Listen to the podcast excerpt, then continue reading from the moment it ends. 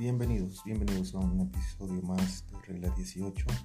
Esta vez vamos a hablar sobre lo que sucedió el fin de semana pasado, que fue el campeonato del Atlas. Pues un partido muy cardíaco en el cual, desde mi punto de vista, es justo ganador en cuanto al fútbol que realiza Atlas, con una polémica arbitral que nos vamos dando cuenta que pues el VAR aún hay fallas, ¿no? Para mí es una posición fuera de juego. Para el asistente está difícil marcarla, para eso tiene el VAR. Eh, se va a revisión y aún así lo, avalan, ¿no?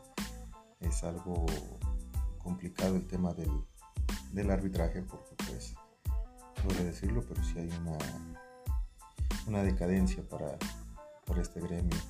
Ahora el partido pues pues estuvo entretenido. Un, león que no supo, no supo descifrar el, parado de Atlas. Un león en el cual no se le vio pues como esas, esas ganas de, ir por más, ¿no? Se esperó, se esperó hasta llevar el partido a penales en el cual pues no resultó y ahora también fue algo sorprendente que un jugador de experiencia como el Chapito Montes fallara el, el penal, ¿no? Muchos dicen que los penales son un volado, para mí es una cuestión de, pues, de, de ánimos, ¿no? De saber cómo te estás eh, encontrando, cómo es ese, ese momento de decidir, mejor dicho, es un momento de decisión, ¿no?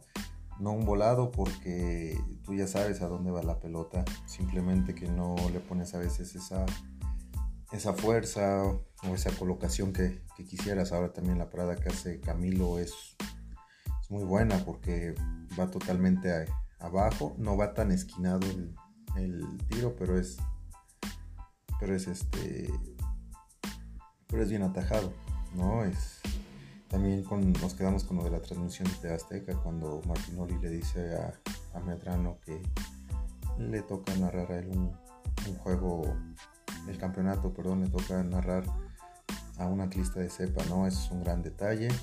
Por eso yo creo también, este, pues, eh, eh, se lo disfrutó más David Medrano, ¿no? Ahora por el otro lado de Televisa, bien narrado. Digo, también tenían un atlista de cepa que es el perro Bermúdez. Y bueno, este, hasta aquí el episodio de hoy. Es Esperemos vernos la próxima semana y hablar un poco más sobre el fútbol de estufa, los cambios que se vienen para los equipos, el intercambio que va a haber entre Cruz Azul y Chivas, que ya casi es un hecho, y hablaremos también sobre el destino de Córdoba y de los futuros jugadores que se van a Europa.